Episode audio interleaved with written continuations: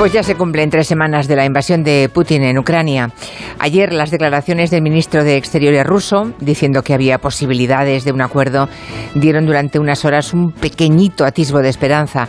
Y seguramente fue un, espejismo difícil de mantener después de ver bombardeado ese teatro de Mariupol lleno de civiles en el que los refugiados habían escrito para que no quedase ninguna duda, con letras enormes y visibles desde el aire, la palabra niños.